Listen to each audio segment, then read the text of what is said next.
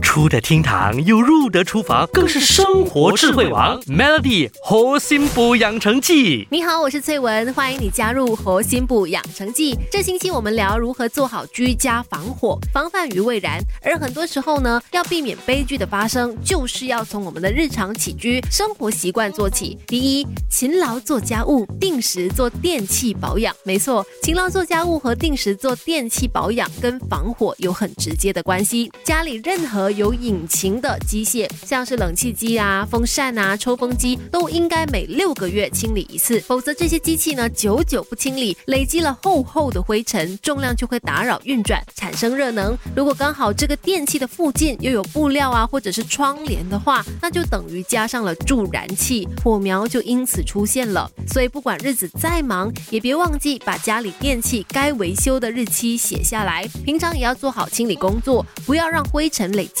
减低因此发生火患的可能。再来，现在我们的生活离不开网购嘛，各种包装纸箱啊，可以的话呢，也要定时的清理丢掉，千万不要把这类杂物堆积在家里门口附近，以免火上加油，还影响逃生。另外，很多人喜欢网购外国的电器，这有可能也是一个隐忧哦，因为外国的电器呢，它们电压通常比较小，如果没有使用转换器，电器很有可能承受不住电压而爆炸。最常见的就是充电。宝了，延伸下来的一个重点也包括说，不要在睡床附近充电。很多的火灾源头都是把手机放在床上充电，一旦发生爆炸，那就太危险了。要充电的话呢，应该把手机放在不容易烧起来的地方。Melody 猴心补养成记，每逢星期一至五下午五点首播，晚上九点重播，由美心和翠文与你一起练就十八般武艺。嘿呀！